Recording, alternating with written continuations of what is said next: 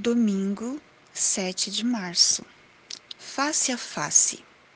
Eu sou a ressurreição e a vida. Aquele que crê em mim, ainda que morra, viverá. João 11, 25. O hino Face a Face é um dos clássicos que ouvi na infância e adolescência, interpretado pelas vozes inconfundíveis de Zilda e Elias Azevedo. Em setembro de 1999, enquanto Zilda e Elias se preparavam para participar de um evangelismo no Canadá, ela teve febre e fez exames.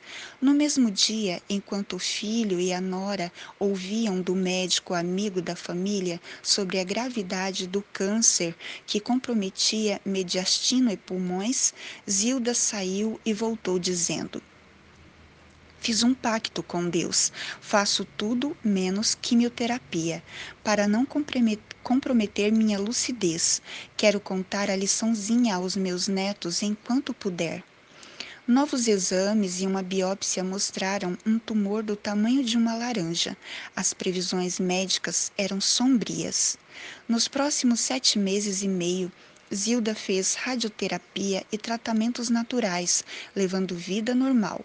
Participou do evangelismo no Canadá, gravou o vídeo cantando e aprendendo com a vovó e testemunhou seu desejo de ver Cristo. Nunca teve falta de ar, febre ou dor. Ela animava suas visitas, cantando para elas. Em fevereiro do ano seguinte, ela cantou na igreja o hino Deus sabe, Deus ouve, Deus vê. Sem dificuldade, duas ex-adventistas que a assistiram decidiram ser batizadas ou rebatizadas.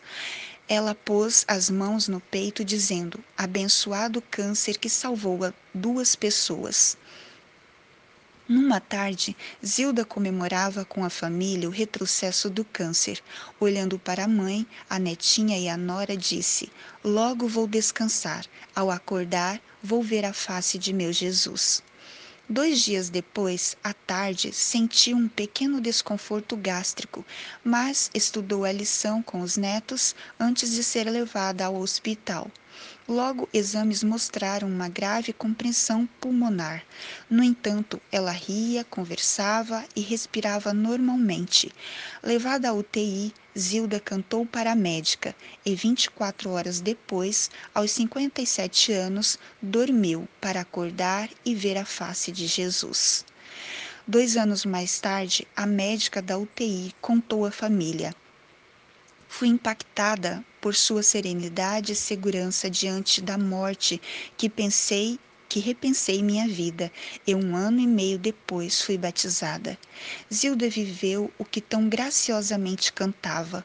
Por seu testemunho, muitos reencontraram e encontraram a Deus. Na manhã da ressurreição, ela realizará seu grande desejo de ver Cristo face a face. E esse Será que também não é o seu desejo?